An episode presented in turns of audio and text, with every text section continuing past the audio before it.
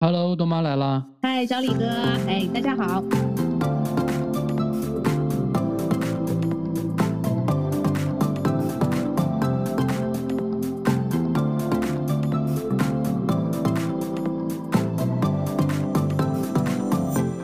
三月中旬吧，一过，很多就是就是那种什么河马呀、青梅啊这种卖专门卖菜的地方，菜已经被抢得一塌糊涂了。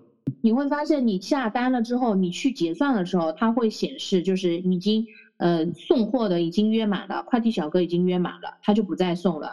没有办法，因为首先就是供不应求了嘛，然后现在可能物流上啊、快递上可能各方面也都是会有点问题。对你想，我们小胖这个月不是那个生日嘛，本来是想网上给他买一个那个生日礼物，结果就是下单之前我就跟老板说，我说，哎，你问问看客服。他们上海发不发货？然后多爸很笃定、很笃定的就说：“哎，肯定发的，那不至于。”结果人家落了一落落的来一句：“上海不送。”你说现在很多怀孕的，我家里没东西了呀。我我之前囤的那种，比如说那种叶酸补充的，然后还有一些营养药，这些东西我我作为孕妇吃的东西也都没有了。是的呀，所以就是你说到这个话，我正好就是我们今天不是上午去那个超市了嘛，然后我们家里面是囤了很多的米粮呀这些东西，然后一些菜呀，呃冷冻食品囤了好多，因为你现在新鲜的蔬菜啊什么你没有办法保证，而且它不容易存放嘛，所以我们是推了两辆两辆车进去，就看到那个一个孕妇就是准妈妈跟她的一个老公也是囤了非常多的东西，推也是推了两辆车。一个车上的话就装了一些嗯自己平时要吃的一些东西，对吧？一些米粮啊之类的，然后一些零食啊之类的。那另外一辆车上满满的堆满了尿不湿，还有那个呃奶粉。那个奶粉，然后我看了一下，奶粉还有不同品种的，就是各种各种，对对对。那你说现在这个当口当下，因为疫情嘛，比较特殊情况，对吧？我觉得就是囤一些是有必要的，因为他我估计就是看他的那个肚子，应该是也快要生了，嗯，担心就是小孩子小孩子一出出生了之后，这些东西没得用，对吧？然后疫情不方便出门啊什么的，然后你提前囤这些东西，我觉得是情有可原的哈。是的，但是我是觉得，你如果说从正常情况下来讲，就是你怀孕了之后，嗯，需要需不需要囤这么多的呃尿不湿啊，还有这些奶粉啊这些东西，或者要囤，我们需要囤些什么东西，或者是开始囤，应该是从什么时间段开始囤什么东西比较合理？嗯，对啊，你你作为过来人资深妈妈，给大家讲讲，嗯。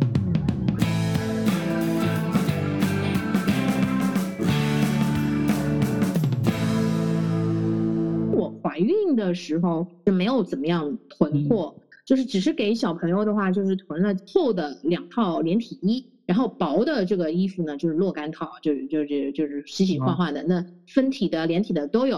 奶粉的话，其实就囤了两罐，还有同一品牌一大一小两个奶瓶，还有一些吸奶器啊，一些这些的，就是我自己用的一些东西。其实我也还好。你们有没有？你老婆当时生你儿子的时候有没有囤一些什么东西？你也分享一下你当时的通过清单呗。好的呀，我们当时其实准备的更多的还是妈妈用的。那个时候，因为我们早些时候不是先照早产嘛，然后先预演了一遍，预演了一遍之后发现这也缺那也缺。当时正好在医院，然后同一个病房里面的有经验的人七七嘴八舌的分享了一些，医生又讲了一些。后来我们就做了一个行李箱，行李箱用了一些，比如说在产房里用的东西，那个那种那种尿不湿的垫子，对吧？大人的，嗯嗯嗯，然后吸奶器的话，当时也准备了，准备了一个手动的，因为有人说电动吸奶器的力度太大，会伤害，就是用不好的话。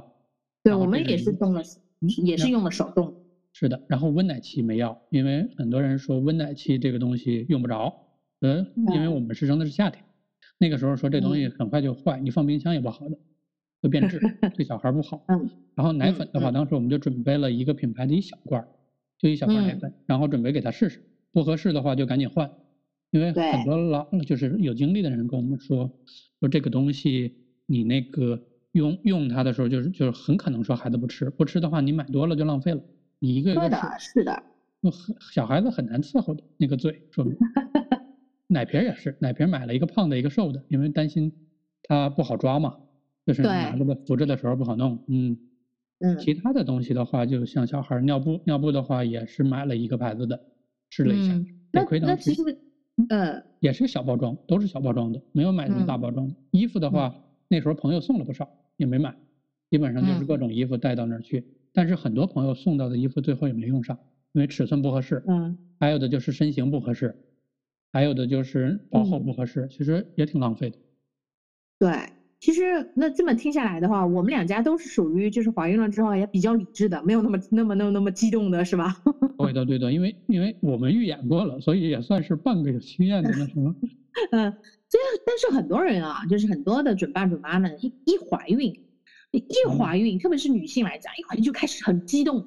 你还有九个月呢，就开始给孩子买各种各样的衣服、裤子、鞋子、袜子，不知道男女不好选择，对吧？你买错那个性别你也浪费啊。好，有的就是不管，就是粉色的、蓝色的各来一套。我不管是女儿、儿子都能穿。囤货啊，买东西，我觉得还是需要一点理智。而且自己的小孩儿，你不知道他生出来之后到底会长多快，对吧？那很可能，比如说刚出生的时候身高五十厘米。一百天之后就变成八十厘米了，这种很常见的呀。我那个时候就我我妈特别想，就是说要一个就是别人家小孩穿过的那种衣服，她认为这样的衣服经过别的小孩穿过了，已经洗过几岁了，它是最健康的。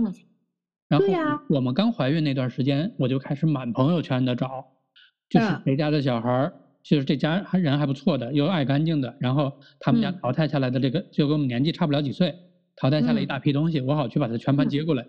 结果找了三个月都没找着，要不就是别人送人了，要么就是别人不舍得送人，要么就是别人扔掉了。嗯，现在聊聊我们的经验吧，我我们都是过来人了嘛，看看就是说有些是什么东西是必须囤的，什么东西是拼货，你千万不要入坑的，千万不要买的那种。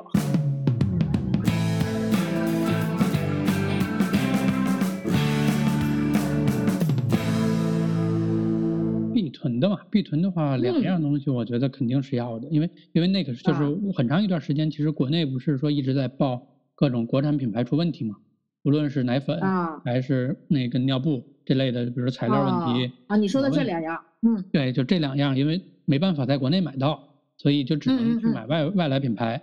外国品牌的话，因为那个时候口碑还是可以的嘛，毕竟没爆雷，所以我们那时候买这个东西的话，因为从国外买你要有周期的。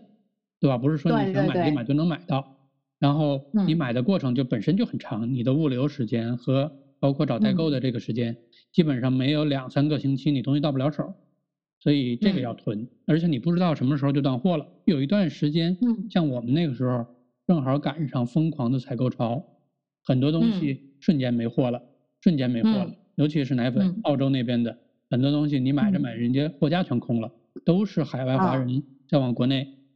备货嘛，对吧？嗯，所以那个时候就不得不让你家里多准备一些。就是生我们家小胖的时候，我们也经历过就是囤货。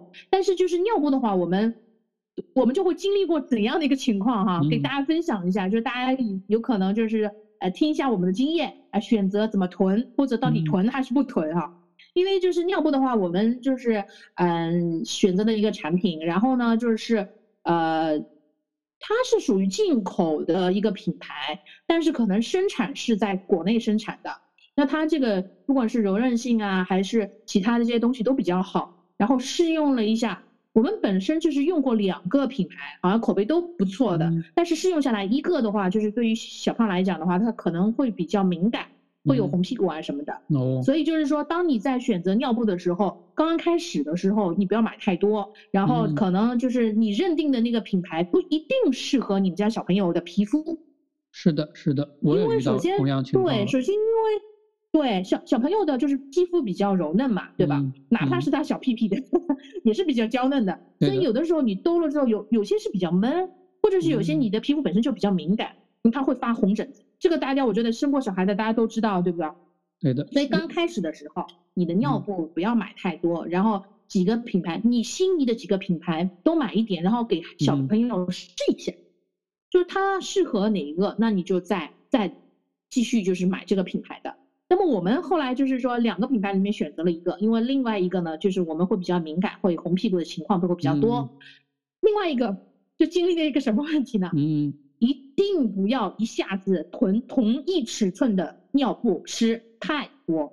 我们那个时候就是说，我们出来的时候用 S 号嘛，对吧？嗯然后我想 S 号，他我听他大家都讲的 S 号不要囤太多，因为小朋友一下子就是长了之后，可能就是直接就到 M 码了，对吧？好，嗯我之我之后呢，就是 S 号的只买了两包，后面的就直接买了很多的 M 码，结果没有想到我们家小胖你也知道的，嗯。长得比较快，哦。就哦那，屁股，我们本身就那屁股就比较大，没多少时间，就 M 码就穿不下了，就直接要上 L 码了。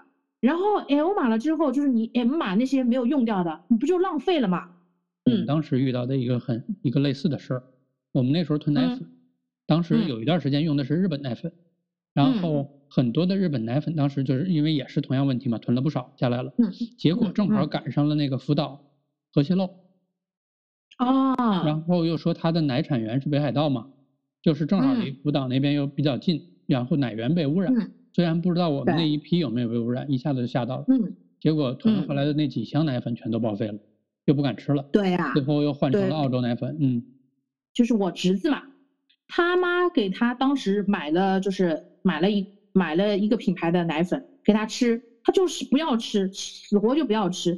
那个时候我嫂子就特别特别纳闷，她说：“哎，为什么不吃呢？他也吃不饱呀，因为他母乳也不是很多，然嗯后必须要那个混合喂养。但是那个奶粉他就饿，但是他就是不吃，他很很郁闷。他说到底是怎么回事？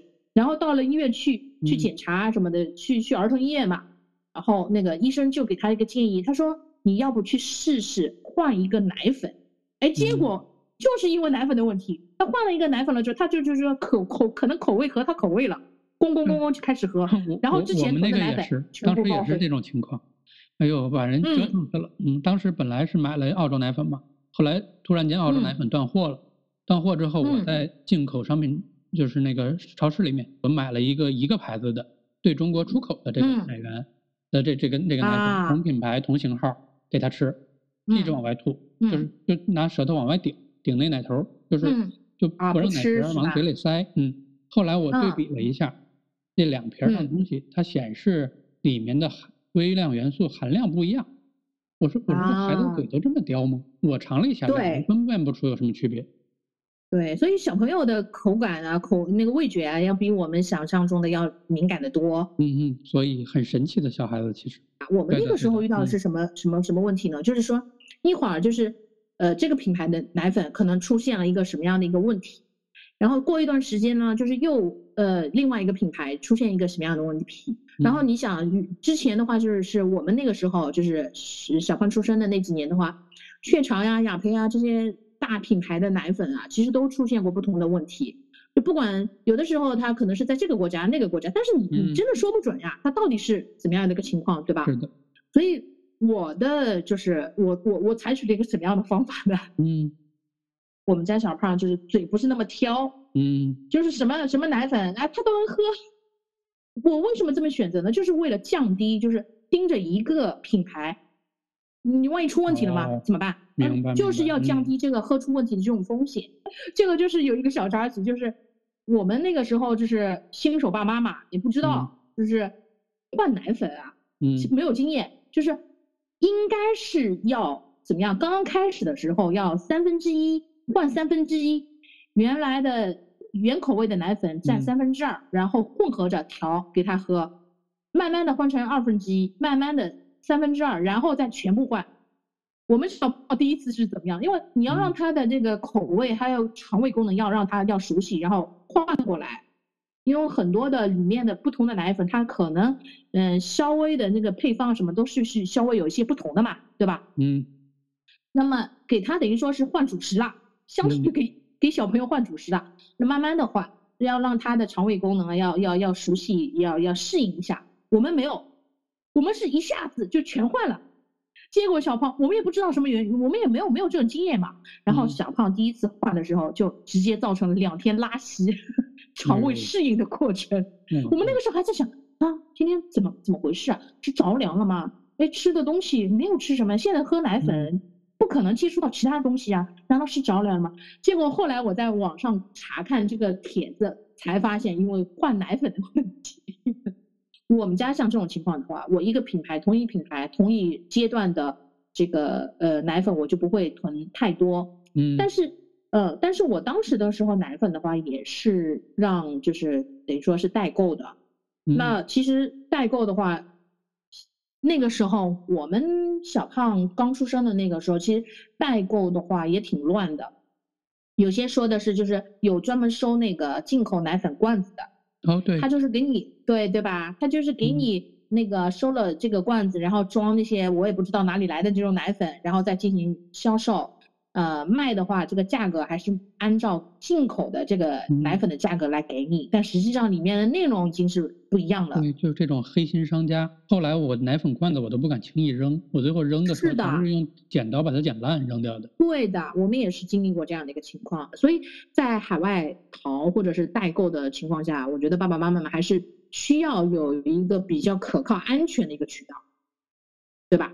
对的，对的，我们那个时候也是，当时着急忙慌的满世界找，然后周围有朋友在海外留学的，然后有移民的，还有家有亲戚在那边的，甚至于连我们那个朋友家的干妈都给麻麻烦了。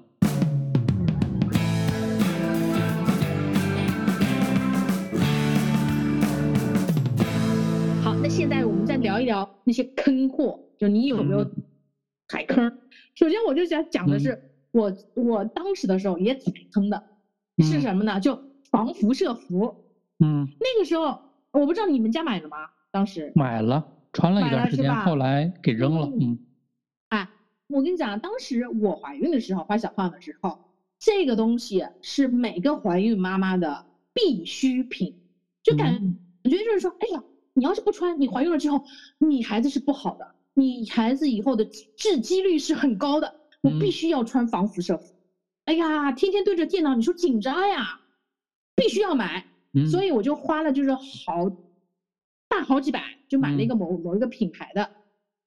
但是问题是什么？我当时怀孕的时候是六月份怀上的，大夏天的，你说穿上那个 防辐射服哈，你在空调房里还好嘛？但是首先就是你你怀孕了之后特别容易热嘛，嗯，对吧？本身就是比较容易热，你说你在上班的时候在空调房里面还好，我来回的时候在路上，我那个感觉就很不舒服，特别热，感觉感觉不透气难受。但是你想想，为了孩子吧，我忍了，就买了一件比较大的，然后又去买了一件小一点的，然后马甲就是小一点的。但是后来我看电视的时候，就听专家介绍，防辐射服其实是商家的噱头而已。噱头，它只是这个噱头。那怎么说呢？就是日常生活中，孕妈你不可不可能避免，对吧？都会受到辐射的。你比如说来自手机啊、电脑呀、微波炉啊，对吧？每天都会碰到的呀。但是由于防辐射服啊，其实也只能预防一定的辐射。你想要防住所有的辐射，就算穿上再好的防辐射服，也是收效收效也是就是微乎其微的。你再去看看人家那种医用的或者是专业的那种防辐射服，套衣服挂在身上就十几二十斤的这种，它是全方位的，对吧？你说那才能够是完全防辐射嘛？我你说我们就两片布，里面说是什么金属丝啊什么，你能防多少？而且关键是什么？它不是全封闭的，你胳膊啊什么都是露在外面的，对吧？就换句话说，其实孕期啊，你就是买防辐射，其实就是图心理安慰啊。我马上就直接就实验了，我跟你讲，真实的，就是用防辐射服把手机全部包起来。那照你这么说的话，就是它就会没有信号了嘛，对吧？嗯那防辐射嘛，就没有信号了，对吧？好，我我把它整个就手机包起来，我就让让让老公打电话，你试一下，没有一点迟疑的，马上手机马上就响了，马上就完全没有没有作用，就是我好，我不死心。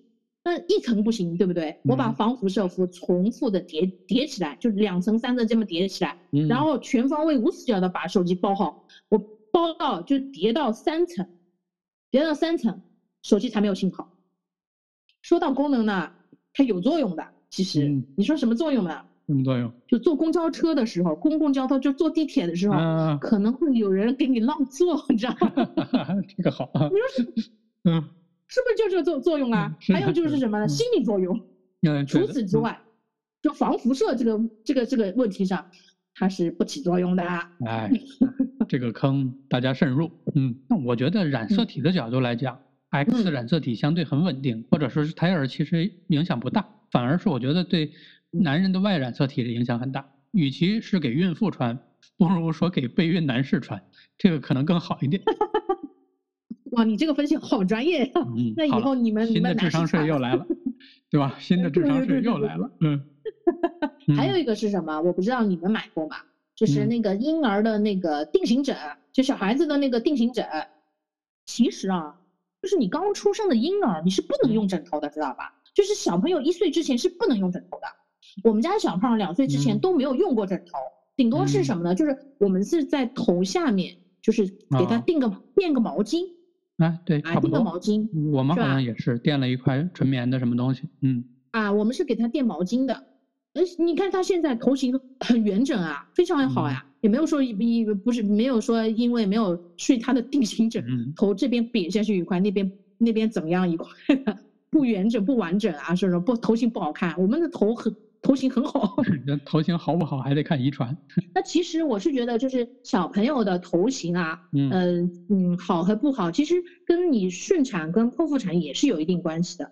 因为你剖腹产的话，实际上你没有经没有经过这个母体的挤压，嗯，那么它有可能就是说它的头型会比较比较圆整一点，比较好一点。定型枕有的时有的时候没有起到定型头型的这样的一个作用，甚至还会可能造成小朋友的窒息。所以说这个其实我是觉得不太科学，对吧？你要被商家追杀了，等着吧。好吧。我们不能再说定型枕的问题了啊！我们现在开始霍霍另一个行业，来继续。哎呀，我都不敢说了。第三个我是觉得啊比较坑的这个东西啊，就是啊奶瓶消毒器或者说是奶瓶消毒锅。嗯。你们家买过吗？没有，我们都是用开水煮开。啊，那我们相对来说都比较理智，而且比较老派。嗯，对。其实我是觉得啊，嗯。对，其实就我是觉得，就是像这种奶瓶啊，像这种小朋友用的这种餐具啊什么的，其实你用沸水啊煮烫就行了，高温消毒嘛，嗯，就是对我觉得比较科学，然后比较物理的，又没有什么其他的，对吧？呃，东西啊加什么，有些要奶瓶啊消毒器啊或者什么，他还会给你什么加一些什么内容，加一些什么东西进去，然后消毒，那我觉得更不用了，我觉得高温消毒是最好的，嗯，你你你开水煮烫嘛，对吧？对的。嗯，而且我个人觉得，各各种添加剂我就有抵触的，我觉得各种化学东西都有问题。对，特别是对小朋友，我觉得必须要谨慎、谨慎再谨慎。而且对于新生儿来讲，对吧？对的。最好不要用，最好不要用像化学东西。而且我是觉得，呃，小朋友的奶瓶啊、餐具啊什么的，不用每次都消毒，我觉得没有必要。有些你像年轻的新手爸妈。小朋友用完一次奶瓶消毒一次，而且第二次用之前还要用开水烫，买了 N 多的奶瓶轮换用，我见过这样的消毒器，然后奶瓶一堆奶瓶轮轮个用，然后每次都要消毒。问题是你像我们就是这么操着养，没有那么讲究，但是我们家身体还是蛮好的。儿科的医生呢给新生父母的一个经验嘛，就说了家长太紧张太干净了，嗯，导致孩子没有一点抵抗力。完全无菌的环境，环境就反而是不利于孩子生长的。他完全无菌了，好的不好的全部杀死了嘛？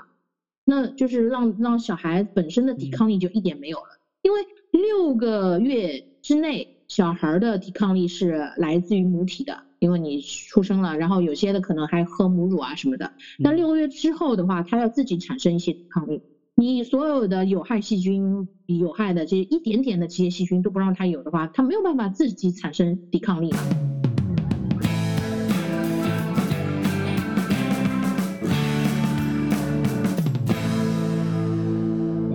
像我来讲，其实我对很多东西就没有安全感。我认为啊，很多东西是因为就是当就是就是什么《资本论》里边不是说的很好嘛，就是当你的利益大到一定程度的时候，可以践踏一切人间法律的。我觉得这个东西大家带着理智，中间不要为了囤货而囤货，或者是为了叫什么有一种购买欲，或者是这种呃孕期焦虑，对吧？我为缓解这种焦虑去买，也有很多人。对，有的时候就是对，有的时候一些年轻的妈妈们就是为了囤货而囤货，它实际上是一种心理。它不是说它我这个东西是必须的，我就是想要买。当然你是紧张，对于孩子紧张，想要给他最好的东西，我们能理解。但是大家去分析一下，哪些是合理的，哪些是说出来这个问题就觉得不合理的，你还要去买吗？对吧？是的，嗯，从自己实用的角度去出发，对吧？然后带着你自己的，你毕竟大家现在基本上九零后都是大学毕业的，对，不会人云亦云的哈。对的，嗯。那我是觉得，就比起就是过多的给孩子囤，其实不如给自己提早准备一点东西，倒是真的。特别是现在年轻的宝妈们哈，嗯，就是爱美之心人间有之嘛，对吧？但是，呃，怀孕了之后，你肚子一点点大了之后，有一个东西其实是挺必要的，防妊娠纹的那个霜，哦，对吧？而且的话，就是你肚子有显度了，你就可以慢慢慢慢涂起来了。嗯，我有这样一个经历啊，就早早期的时候，我怕涂了对宝宝有影响，我不敢涂，你知道吗？因为那个时候就是化学的东西自己又不是很了解，然后大品牌的呢东西真的很好，但是这个东西非常非常贵，我也觉得又觉得没有必要。嗯，但是等到我七个月大了，我准备要涂了，已经来不及了。就这个妊娠纹是一夜之间长出来了，一夜之间，之前看看都是没有的，然后一夜之间长出来，而且是红色的。嗯。你那个时候不涂，产后就根本就没有用了，因为它实际上里面是肌理那个就是纤维的一个断裂，你没有办法修复的。嗯，好吧。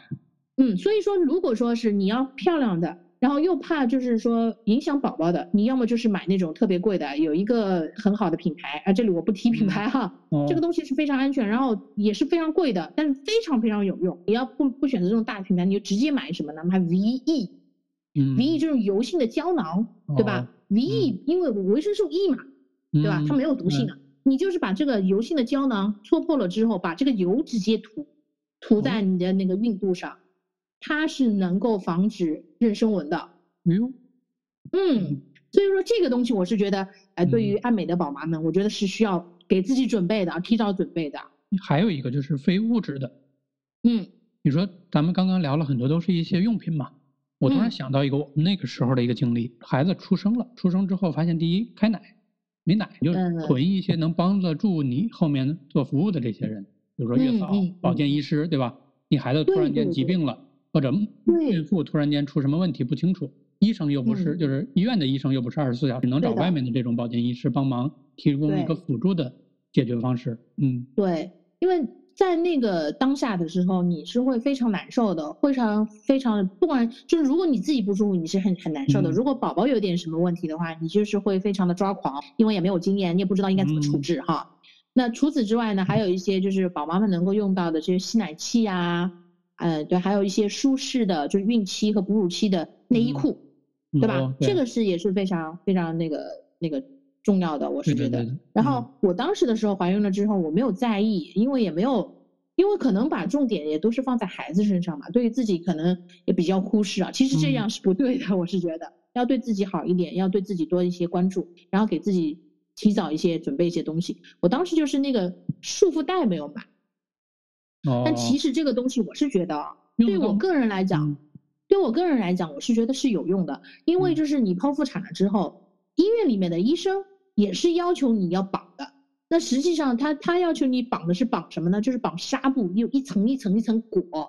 那我回家了之后买的那个纱布，但其实那个作用不如那种好一点的那种束缚带。当然你要买的话，你稍微买的好一点，它比较呃合理的、比较科学的那种，我觉得还是有用的。我大概好像有点印象了，好像我们当时从产房出来，医生开的那个药单里就有这个。嗯，当时是直接作为医疗。就是辅助的，在医院直接开到的，你就等于把产妇接回来的时候，那个东西就同步拿回来了。哦，那有可能每个医院里面是不一样。还有一种呢是什么呢？就是溢乳垫，就是妈妈嗯母乳的时候，就是有的时候会会溢乳嘛，对吧？嗯，对。这个我觉得要适当的适当的囤一点，因为就是说我我当时就是遇到过这样的一个情况，我没有自己忘了就没有。没有囤，刚开始没有囤，后来买了之后呢，就是说用完了，没有及时的买，因为小朋友出生了嘛，你的关注点全部在小朋友身上，就是对自己的关注少了，而且一孕撒三年嘛，嗯，然后又是剖腹产的，有些东西根本就你事先没有想好的，事后的话你根本就你根本就没有印象了，或者说是很容易忘，你知道吗？所以那个时候没有。及时补货，因为品牌不一样，它的东西不舒服，哦，产生一种焦虑，很不舒服，让我弄得我怎么怎么不合适，怎么都不合适，怎么都不舒服，哦，就让自己心情会不舒服。那你想也会引发像这种这么一点点，可能一点点小的问题，你都会可能引发产妇的产后抑郁。哦，对的，提早给自己多准备一些东西，关爱一下自己。有道理。你像这嗯这一些小的一些，你想吸奶器，如果你没有准备好，对吧？突然之间就就障碍或者是怎么样，你会引发的一些炎症，然后呃嗯发烧啊什么的都会有可能。这个时候你想想看，产妇的心理啊会产生非常大的波动。而且一嗯切都是健康角度出发，对吧？然后从心情舒适的角度出发，两样都够了就好了。你比如说，如果实在不知道该怎么做，可以多找一嗯些过来人聊聊嘛。如果不知道去去哪儿找，你看我们以前经常有的渠道，公园里嗯遛弯的嗯人有的是，只要往那一坐，很快就 能聊起来。第第二嗯个就是论坛上有很多专门的这种，就是这这种同样都是妈妈们的所在的这种贴吧论坛里边有很多人，抛开那些做广告的，剩下的全是真的。跟过来人多交流嘛，这个东西就不会走弯路，少入坑了。嗯嗯嗯，那我们今天聊了这么多啊，朋友们有没有什么补充的？呃，你们踩过什么坑啊，或者觉得是有些什么是必须要囤的，嗯，可以给我们留言呢？好的呀。然后像疫情期间，因为我们也很久没有接触过，就是您这种经历了嘛。嗯疫情期间，比如说想去海外囤货的，那有什么办法？有一些有经历的爸爸妈妈、宝妈们也可以给我们来讲一讲，对吧？我们分对后面分享一下分享给大家。嗯，对对对，留言给大家都能看到，分享一下你们的啊、经验，对吧？那今天我们就先聊到这儿，那下次再见了。嗯，嗯，下次再见，拜拜。拜拜。